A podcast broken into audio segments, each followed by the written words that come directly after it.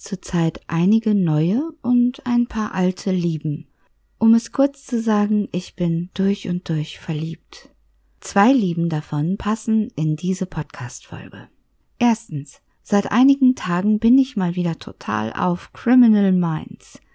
Das ist eine Serie, die schon irgendwie ewig läuft und auch ständig im Fernsehen wiederholt wird. Die Folgen laufen nachts, meist mehrere Staffeln parallel.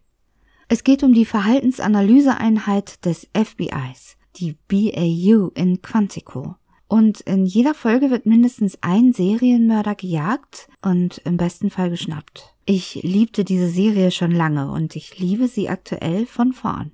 Auch wenn ich selbst fast alle DVDs besitze, einer der beiden großen Streaming-Dienste hat zurzeit alle Staffeln im Programm, was ich sehr komfortabel finde. Ich habe vor zwei Wochen mit Staffel 1 angefangen und bin jetzt bereits am Ende der Staffel 5.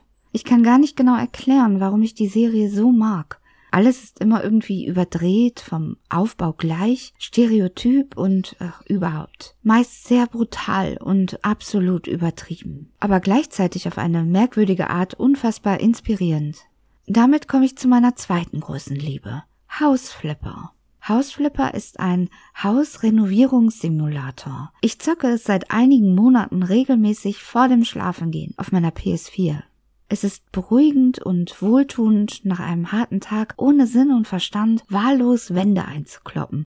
Ein riesiges Haus einfach zu entkernen und von Grund auf neu aufzubauen. Ganz bequem vom Sofa aus. Ich baue Küchen, Heimkinos, Kinderzimmer, Schlafzimmer. Durch eine Erweiterung kann ich mittlerweile sogar Pools in den Garten schmeißen und Apfelbäume pflanzen. Ich streiche, tapeziere, lege Fliesen, verputze Wände, alles mit einem Controller. R2 streichen. X gedrückt halten, Vollgas beim Rasenmähen. Und irgendwann merkte ich, dass ich in Hausflipper Tatorte nachbaute aus Criminal Minds. Oder besser gesagt, ich baute die Häuser der Serienmörder und noch besser gesagt, ich baue die Häuser der Serienmörderfamilien. Und dann sitze ich auf meinem roten Sofa, baue ein weiteres verstecktes Zimmer, zu dem sich die Tür nur von außen öffnen lässt, streiche es innen nachtschwarz, lege abwaschbaren Metallboden und schallisoliere die Wände und lach mich echt kaputt. Für mich als Schriftstellerin ist das ehrlich ein großes Vergnügen, mich und meine Fantasie darin auszutoben. Mir fallen unzählige Geschichten ein, warum in einem 1,5 Quadratmeter Raum nur ein alter Schaukelstuhl steht, auf dem ein Gartenzwerg sitzt ich lasse mich inspirieren, nachdem ich in einer sehr schicken, modernen Küche, in der noch das Frühstücksgeschirr auf dem Tisch steht, als wäre es ein normaler Morgen, wie zufällig eine Axt auf dem Tresen liegt, als gehöre sie zum Standard-Kücheninventar. Ich sortiere Kuscheltiere in Kinderzimmern so, dass alle in dieselbe Richtung auf eine leere Wand glotzen, und ich stelle mir vor, wie der Serienmörder-Nachwuchs der Familie dort lebt und spielt.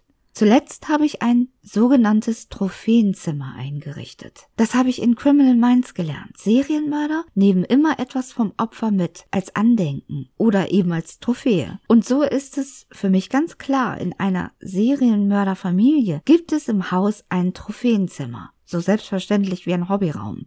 Und so entstehen Überschriften für meine Geschichten. Mord zwischen Kaffeemaschine und Kettensäge, Wahnsinn auf dem Wickeltisch, der Raum der gewesenen Menschen.